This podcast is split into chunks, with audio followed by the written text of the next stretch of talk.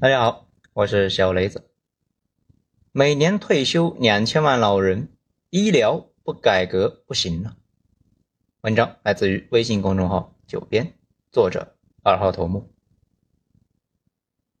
按理说呢，咱是完全聊不了这个话题的，因为没有在医院混过。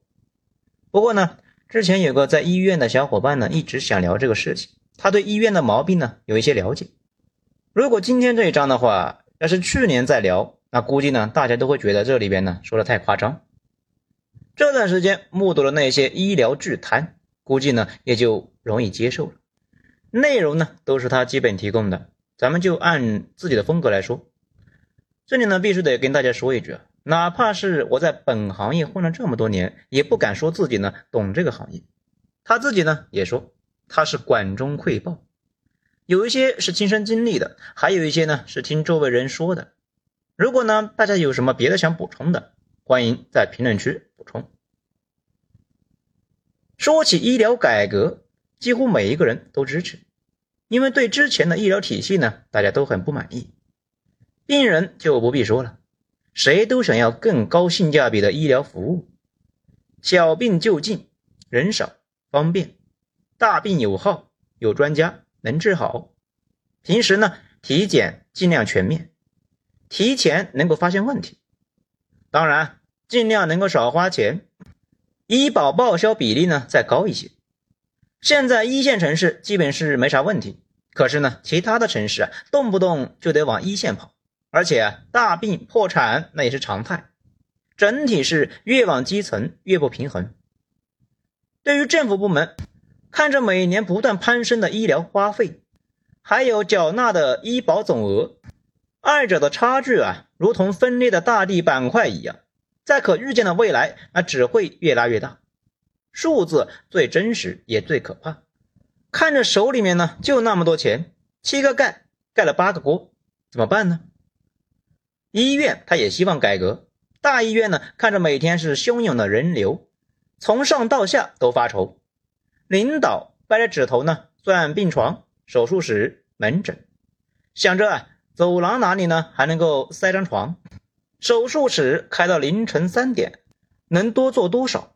门诊时间延长半个小时，能多看几个？普通的医生、护士呢，工作人员那就一条，能不能休息一下？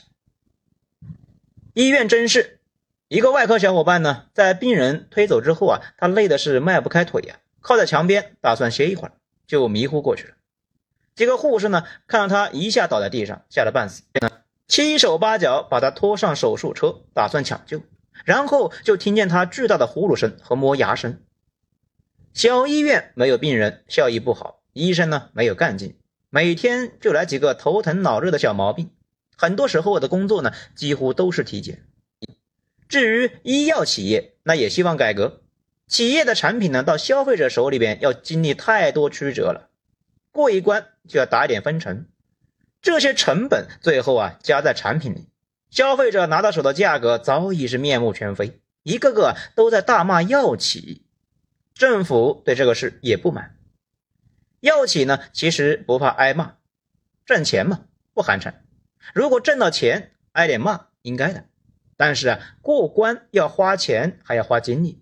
企业呢需要雇佣人员联络感情、请客送礼、举办会议、参加评奖等等的，最后算下来利润呢七折八扣，已经是剩的不多了，相当于是挨了骂，收益呢却一般。有的药企呢看财报，成本的百分之九十以上是销售费用，简直是离谱。就算那些公认研发占主导的药企，销售开支依旧很夸张，比如。前几天的医药龙头，二二年的财报呢显示盈利二百一十二亿，研发花了四十九亿，但是销售呢花了七十三亿。你们感受一下啊，整个医疗环节呢成了抱怨的集合体。政府说大把大把的钱通过医保报销花掉了，老百姓个人医疗负担没有明显减轻，人民健康水平没有明显提高，我的钱呢？老百姓说啊，看病越来越贵，说医保报销的比例提高了，但是呢，看病单价也贵了。我个人掏的钱没见少，医疗条件呢也还是那样。我的钱呢？医生说工作越来越多，医保报销额度呢摆在那儿，医院的任务呢摆在那儿，病人躺在那儿，我忙的是四脚朝天，还忙不完。天天多少钱进了医院，我也不知道。我月底呢拿到手，怎么就那么点呢？我的钱呢？企业说，我进原料加工、包装生产，一笔笔账呢摆在那，我怎么十元出厂的东西，病人到手成一百多，都骂我。真要拿到一百呢，骂我那我就认了。但是我拿到手就十块呀，我的钱呢？尽管一般来讲，全世界没有几个国家老百姓对自己的国家的医疗体系满意的。不过呢，我国确实面临超级大考，因为我们是典型的未富先老，婴儿潮时代的滚滚洪流，如今马上就要步入老年，每年退休两千万人，这些人那都是接下来的就医主力，曾经的红利马上就要变成单纯消耗。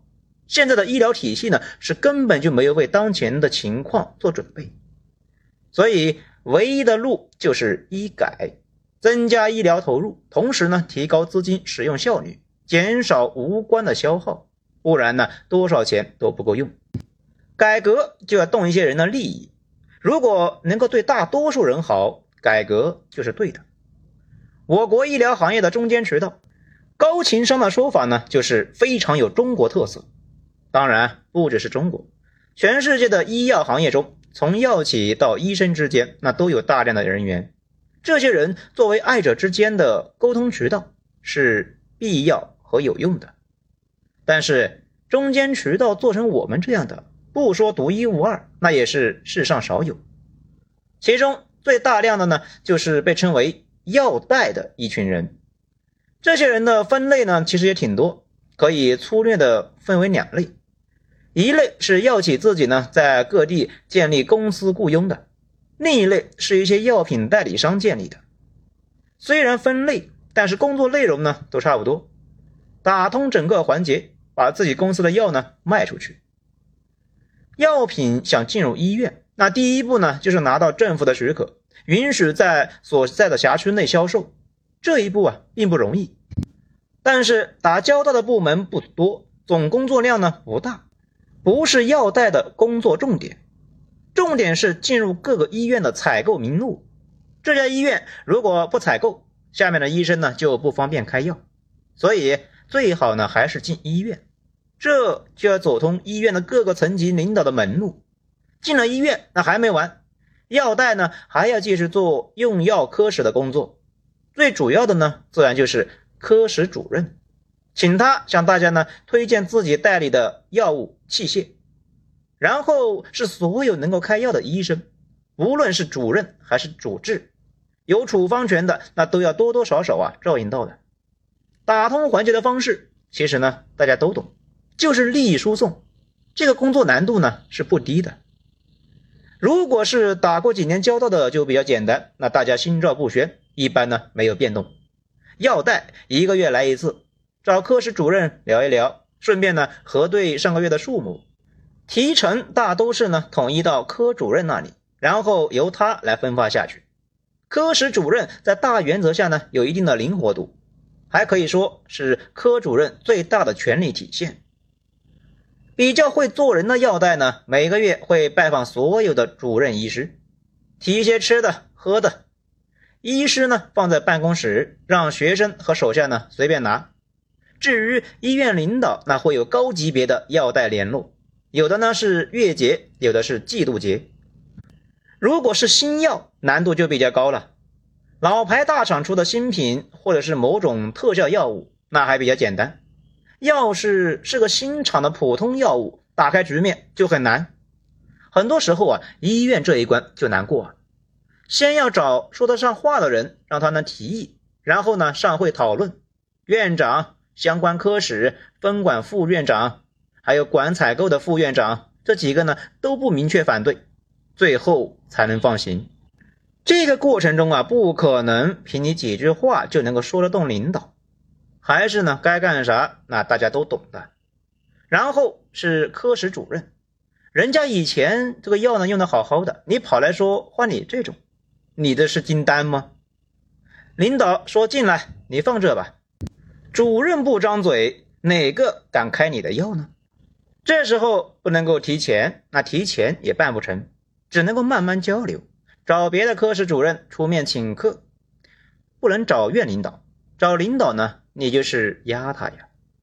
先认识脸啊，然后再去办公室和家里边两趟，每次啊不要待太久，混得熟了呢，再谈点利益。主任说一句啊，我跟大家说一下。就算是有门路了，到这呢，依旧是八字没一撇，还要去找所有开药的医生，人家用的好好的，科主任说了不用，那你也没法子呀。请客加拜访，伸手不打笑脸人，局面慢慢的也就打开了。整个过程不能着急，科主任不开口，医生不愿意开，那都是常有的事情，甚至呢被人家连人带东西轰出来，不能够着急。脸皮要厚，嘴巴要甜。几乎呢，每家大医院附近呢，都会有一到几个大饭店，大量专做医生的生意。科室聚餐、药代请客、病人答谢、同学聚会等等等等，都在这里。医生戏称呢，到这吃饭为上食堂。这你以为就算完了吗？药代要做的事情那可多了。这近期呢，新闻里面专门说了医院会议的问题。新闻它没有太细说，这里的开会呢，不是医院自己开，而是呢医生们参加的各种会议。这些会议到底全国一年开多少，似乎没有确切的统计。一般大医院的主任医生，短的一两周，长的呢一两个月，基本就会有一场。某个医院的资源比较发达的城市呢？当地的一个酒店，因为距离两家医院呢近，会场组织呢比较有经验。在疫情之前，一年多里面有一半多的会议呢都是各家药企和医药公司办的。那个酒店大堂的经理呢，几年里面认识了全市的几百个医生，见面打招呼啊，某某主任好啊，又来我们这开会了。各个医院呢，不论是哪个科室，推门进去呢，一多半那都相互认识。组织会议呢非常麻烦，一场参加人数一百人的小型会议，相关的工作人员那就要好几个，订场地、订房间、订宴会、会场布置、登机参会、报销差旅费、准备纪念品等等等等。如果是大型的国际会议，工作那真正的是千头万绪，一大群人忙得飞转呢。开完会就如同《红楼梦》里面元春省亲之后，所谓。严府上下人人力倦，个个神疲，光收拾东西就弄了二三几天。至于组织一场会议要多少钱，按照各地的物价和会议档次不同，从每天一人几百到几千上万的都有。离谱的呢，曾经有在游轮上开会，五天四夜，从上海到冲绳再回来。你以为这就完了？这才哪到哪呢？上面的呢，还只是药代的基本工作。要想干得好，那就要看自己的主观能动性了。作为一个药代，最重要的就是勤快细致。自己负责的那一块呢，工作做得越细越好。有的人腿勤，隔三差五啊上门来，而且呢，不光领导，普通医生呢也都是客气的结交，跟谁都能够聊，出手大方，经常呢请小医生吃饭，节日呢还送些东西。大家呀，对这个人的印象那自然就好，而且随着时间的推移，住院医生升了主任，主任升了副高，副高升正高，普通主任成了科主任，小药袋呢也混成了部门经理，但是依然还是有时间亲自上门，活活的把这个科室弄成了自己的一亩三分地。他负责的几样药品呢，别人家钻破头那也别想进来，谁说都不好使。有的人是手勤，哪个医生呢？有事找他，能帮忙的他帮忙，帮不了忙的他想法子找人，找不到人他也是跑前跑后。一个主任呢说了一句：“哎呀，葡萄快熟了，那就立马呢租了一个中巴车，礼拜天啊带大家去摘，提前找好果子好、地方干净的农户大家。中午呢安排农家乐吃饭打牌，下午呢把所有人一个个送回家。”然后还要转回医院，因为有人值班，所以他早就按照人数摘了几箱送过来，在护士站那还要放几箱。一个主任家里面的孩子快中考了，化学不太好，药袋呢多方打听到各个名师，不知道呢拐了多少个弯，花了多大力气，弄了一个辅导的名额，不知道成绩呢咋样了。不过啊，这用心的程度呢，医院里面那是传遍了呀，大家都觉得嗯，这人能教啊。从此以后，工作开展呢简单多了。在这之外呢，搞好关系的方式还有很多。有的人觉得前面呢这些好是好啊，但是太麻烦。有没有干净利索快的呢？有的。药代行业曾经是一个女性颜值高地，比其他行业呢高出不少。很多大医院、一家企业呢可能会一个科室派两个药代，一个男的负责具体业务。女的 也负责具体业务，这后面的呢，就是小伙伴们喜闻乐见的环节，大家呢自己脑补一下啊，这里就不多说了。这你说是不是在传谣呢？这个呢，完全可以搜一下嘛，看一看这些年来这类的事情有多少。反正呢，一般有巨额利益的套现的空间，从来就少不了财色交易。医改中。对中间渠道的打击呢，方式简单的不可思议，效果却很好。国药集采，全名叫国家或地方组织药品集中采购。这个听起来很普通的事情，其实啊，对流通环节那是非常大的打击。没有去管药品提成，没有去管进医院的审批，没有去管药代和医生联络感情，只管价格，别的我不管。你十块钱一盒出厂价，中间物流运输、储存啥的，我也不和你一笔一笔的算，你就说你最低多少钱卖吧？二十，好，这个规格的药呢，有没有同样标准的？你们也有？好，你们几个自己商量吧，谁低我买谁的，就这么简单。后面的事情呢，发展的非常好玩，包括很多医生在内。一开始呢，对此都是很不以为然，表示呢，国家就是想借此减少医保开支，药企呢估计会降价百分之二十左右，算是呢支持国家政策。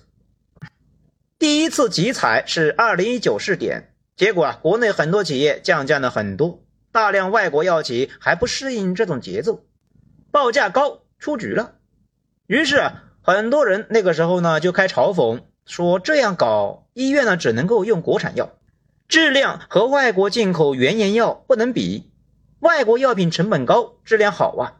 你看国外那么透明的药品都很贵，可见人家东西呢成本就是高啊。国内药企那么便宜就生产出来了，那肯定不是偷工减料，就是质量不过关。到时候呢治不了病人，还耽误了病人。不久之后的二零二零年一月十七日。上海举办了第二次集采，结果让人大跌眼镜。参与集采的国外原研药呢，平均降价百分之八十二。最爆炸的呢，就是拜耳的五十毫克乘三十阿卡波糖片，价格从一盒六十五降到了五块四。听到这个消息的人，大多第一反应呢是吃惊，然后是愤怒。一粒售价可以不到两毛钱的药，居然心安理得的加价十几倍，在中国卖了这么久。当时呢，大多数的喷子已经老实了。不过呢，部分嘴硬的呢说，药物呢是化学大规模生产啊，成本变化呢比较大。医疗器械啊，特别是一些科技含量高的，成本降不下来的。然后第三期采集的最大的新闻来自人工关节。腕关节从三点五万下降至大约七千元，膝关节从三点二万元下降至大约五千元，降幅都超过了百分之八十。这一刀可以算是从脚踝砍了呀。那问题来了，这么搞会不会影响研发积极性呢？也不一定，因为采集成功之后呢，今后就有一个稳定的销售渠道。以咱们国家的采购规模。他们单价调低一点，依靠天量的规模，依旧是有的赚的。如果真的赚不到，他们也不参与这个事。随着采集范围越来越大，整个医疗的中间环节啊，瞬间崩溃了。前面说的药代呢行业那么热闹，巅峰时期全国药代有三百万人，拉动的相关产业呢至少也有上千万人，人员工资、组织会议、吃饭送礼等等，说到底呢还是一个字：钱。三百万药贷那个事呢，专门查了一下啊，那竟然还是真的。现在呢剩下几十万了，每年可能要有千亿级别的资金才能够支撑如此庞大的产业。那钱从哪来呢？只能够是药企到患者之间的价差。现在呢，这一刀砍在了七寸上。通过几次集采，药企的降价幅度之大，啊几乎是所有人都被惊到了。降价百分之八十，说明两件事：一是以前呢有天量的钱被中间环节消耗了；第二是以后呢这种事很难继续了。一夜之间，药代这个行业萎缩了一大半。钱是水，药代是鱼，水直接断流，鱼呢如果不想干死，就只能够赶快离开。现在药代呢依然存在，但是呢早不复当年的盛况了。剩余的价格空间，使得这一行业呢成为一个平淡的工作，就如同股票热潮之后的交易所。在整治过程中，还对部分药企进行了处罚，但是。主要工作呢是清理企业到医院间的中间环节。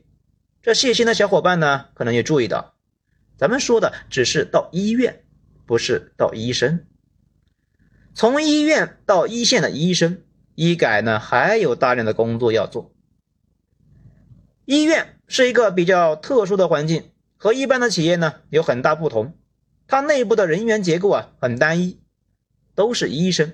这群人呢，从上大学开始，基本就处在一个单独的生态圈里面。一所大医院，大家呢经常可以看到，在大名某某医院之外，还有某某大学、某某附属医院的名号。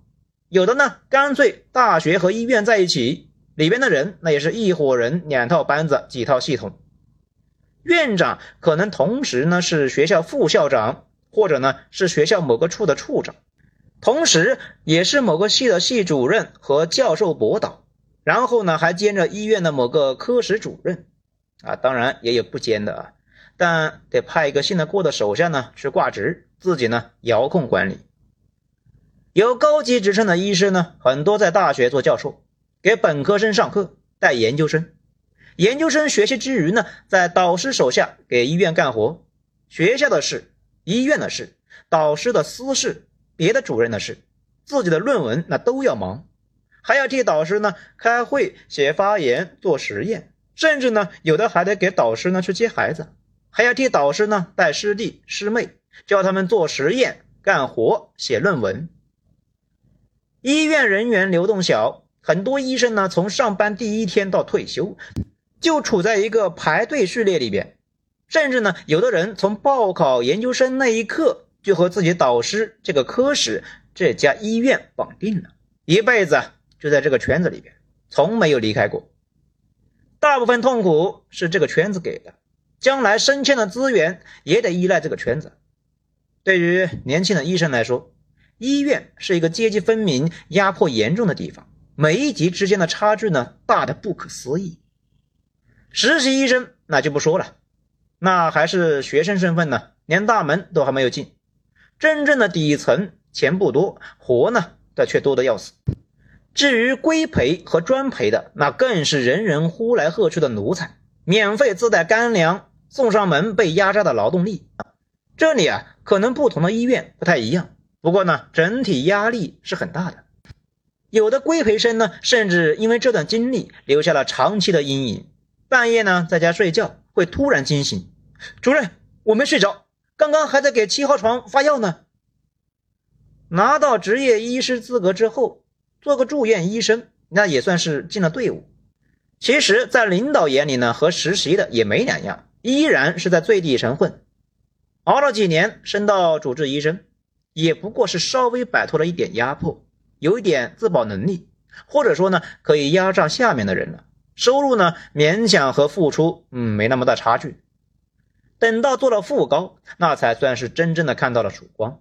手下干活的多了，收入和付出也成正比了，算是熬出头。如果不想怎么进步呢，慢慢的等着升正高，那也就是了。说实在的，正高副高的区别呢，虽然还是有，但是呢，还没有到阶级差距的地步。直到这里呢，其实啊，都还算是医院的基层，收入源于自己的劳动，也就是呢，自己治疗的病人，最多压榨一下同组里边的地位较低的医生。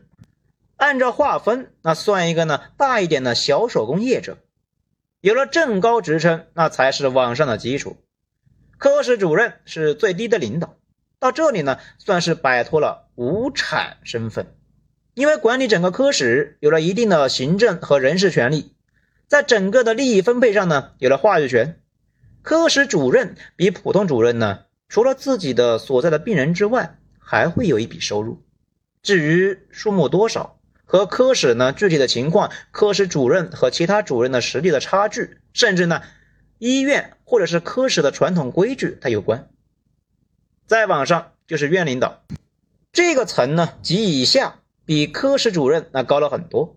越是大型医院，科室多，资金大，权力大，差距呢那是越来越明显。一线大医院的某些重点科室，可能呢比小城市整个医院都充裕。很多利益相关的情况，院领导呢才有资格接触到，比如设备采购。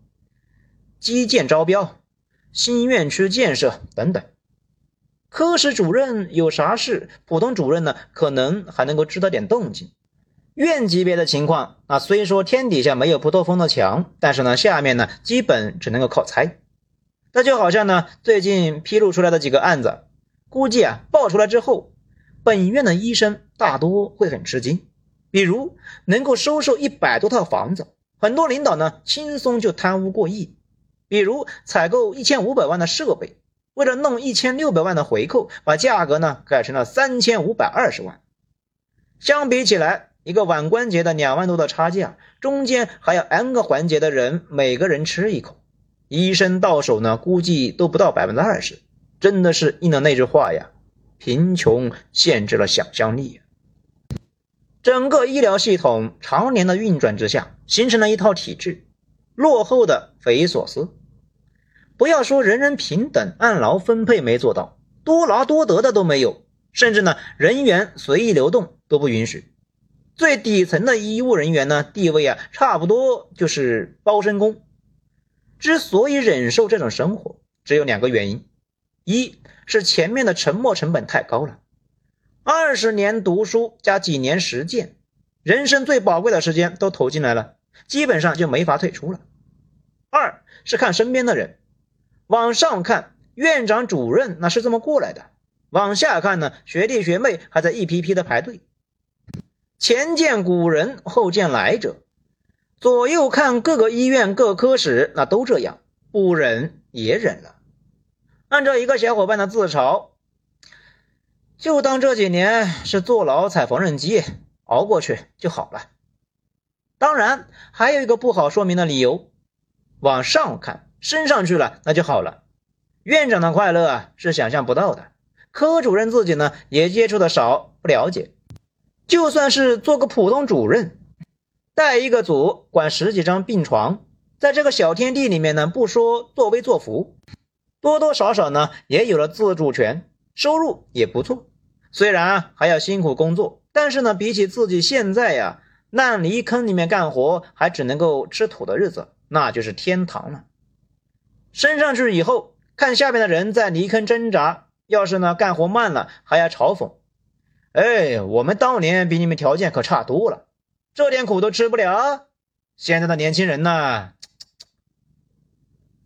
中国的医疗体系中，基层医生的地位呢低，工作压力大，收入少，靠着呢，等我上去以后。玩命报复现在的日子来支撑自己，甚至呢，很多医务人员做了领导，心里啊都有一个想法，就像郭德纲相声里面说的：“等我发了财，我要玩命花，我拼命花，我要报复我以前没钱的日子。豆浆我买两碗，喝一碗倒一碗。”医疗改革进入医院之后，工作重点呢就是打破这种体制。不过，现有体制之下，一旦想打破，必然触及既得利益者，他们必然会阻挠。越是获利大的，阻挠的力度呢就越大。所以不等他们出来再收拾，在压缩中间环节的同时呢，对医院的内部的整理啊就开始了。内部改革的抓手就是反腐，权力造成腐败，没有监督的权利，百分之一万腐败。医院的体制呢，使得领导缺乏监督。又是每天大量的金钱出入，几乎板上钉钉的不干好事。最近爆出这么多的案件，涉案金额非常大，一些不起眼的医院都能够完成小目标，而且胆子还特别大，多少钱都敢拿。收受的时候呢，那也是明目张胆，根本就不藏着不掖着。根据几个医疗系统的小伙伴说啊，现在反腐力度还在加大，很多医院呢都在查，而且是越来越深入。不但倒查以前的账目，还从医院的层级查到各个科室，已经退休的人员也被叫去问话，有的呢进去就没能回家了。我问这样查对于医院运行是否有影响？大家呢会不会情绪不稳定？普遍的回答呢都差不多。怎么可能？全院多少人？领导才多少？再说领导那也不都出问题啊？真正有权利弄大钱的就那么几个。再说了，跟所有的机构一样，领导不在根本就不影响运行，而且呢，哪都是极度缺干活的，最不缺的就是领导，说不定少几个领导效率呢还能高一些。至于基层那些人，那就是干活的，干他们啥事啊？基层能贪到啥钱呢？你如果以为医疗改革到这那就完了？那你就想简单了，如果到反腐为止，那这次医改呢，就只是钱的问题，这远远不够！不但要打破一个旧世界，还要建设一个新世界，建设是重点。现在形成的医疗体系呢，如果不打破，就不能够解决问题。同时，不建立一套全新的体制，旧的体制呢，就会很快的卷土重来。所以在医疗改革文件中。很大的篇幅呢，说的是两个问题，一是发展分级医疗，一是修改薪酬机制。这分级医疗呢，说了很多年，就是呢，先去社区医院看病，那里呢无法处理，再推荐你的大医院里面去。以后呢，只有严重的急诊才能够跳过下级医疗机构。自从开始搞，各种质疑和嘲讽呢就没停过。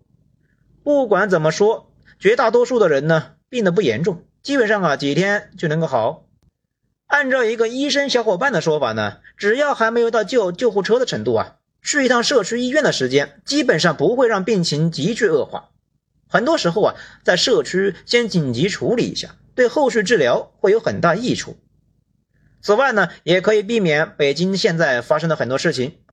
有些人呢，有一个头疼脑热的话，都挂一个三甲医院的专家号。要知道，这个号呢，对于别人那可能是救命号啊，都被那些感冒咳嗽给占了。至于薪资调整，在这一次医改中属于重点，内容挺多的。不过呢，不知道为啥解读的都是很片面。那说是要吃大锅饭了，以后呢干多干少都一个样。那说是呢大砍主任们的收入，以后呢要么好的医生呢都会跑去私立医院去，优秀的学生不学医了。啊，说国家呢是为了省钱，不愿意在医疗上投入。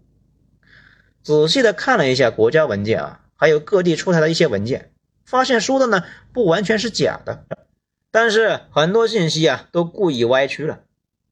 医疗投入前面算过了，现在一年全国公立医院呢亏损一万亿，这就是一个大坑，我们不能够掉进去，也没能力填。全世界有一个算一个，超过一千万人的国家。都填不满，不然这三十年来，美国历任总统也不用把医保改革都作为最重要的施政措施。希望减少医疗投入有什么问题？不论是自费、医保报销、财政补贴，最后呢，那还都是老百姓的钱，省一点怎么了？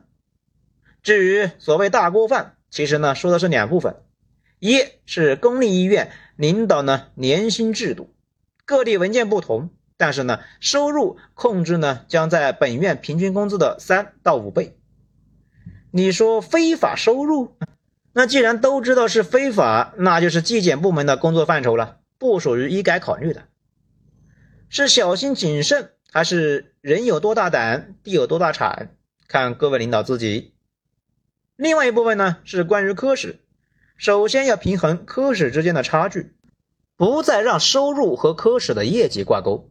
这一点呢，咱们咨询过几个小伙伴，他们都说。各个科室肥瘦非常不均，总的来说呢，外科比内科多，手术大、手术多的更多。不同科室看科室，同科室的呢看业务量。同样年资和级别，不同科室的收入呢可能差好几倍。最惨的那就是儿科和急诊，又累又烦，夜班多，钱还少，人人都不愿意干。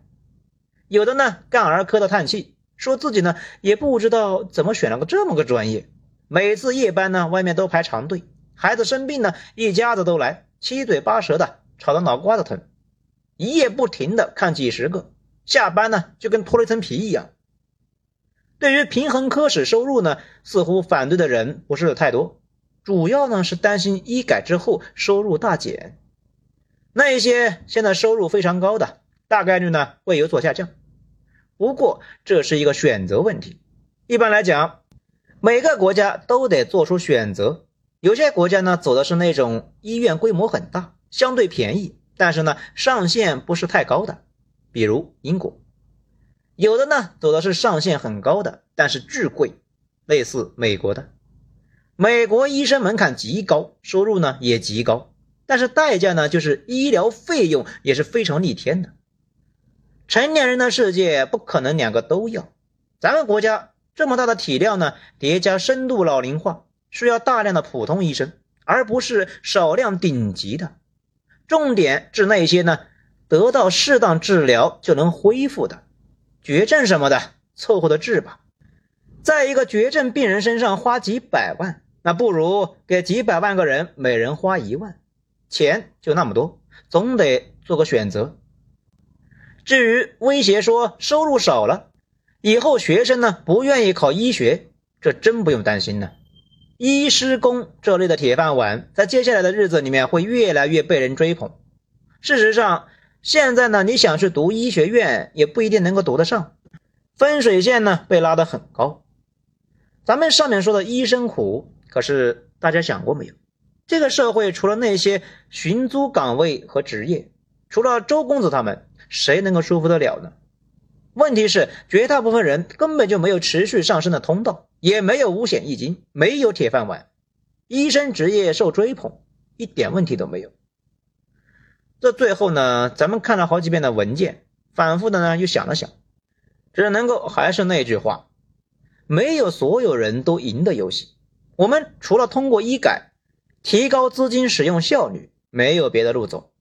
改革。就不可避免的触及一部分人的利益，被人触及利益就会叫，但是呢，叫声大不代表改革错了，只是代表啊有人站在了改革的对立面上，而且接下来每年呢都会有两千万退休老人，今年要退休两千八百万，新出生的人口却降到了七八百万，老人们呢如今寿命长，小毛病又多，而且绝大部分人的生命尽头。都是极度费钱的绝症，不搞分级治疗，不搞医疗改革，以咱们国家现在的医疗开支呢，根本就扛不住。今后只能够是提高透明化，落实举报制度，组织扁平化，顺便呢，让更多的年轻人去读医、读护理，适当拉高一些基层人员的收入。除此之外，也没啥别的好办法。好，今天内容以上。谢谢收听，喜欢的话给个五星评价，有好的言论，大家可以在评论区交流。谢谢，我是小雷子，咱们下章精彩继续。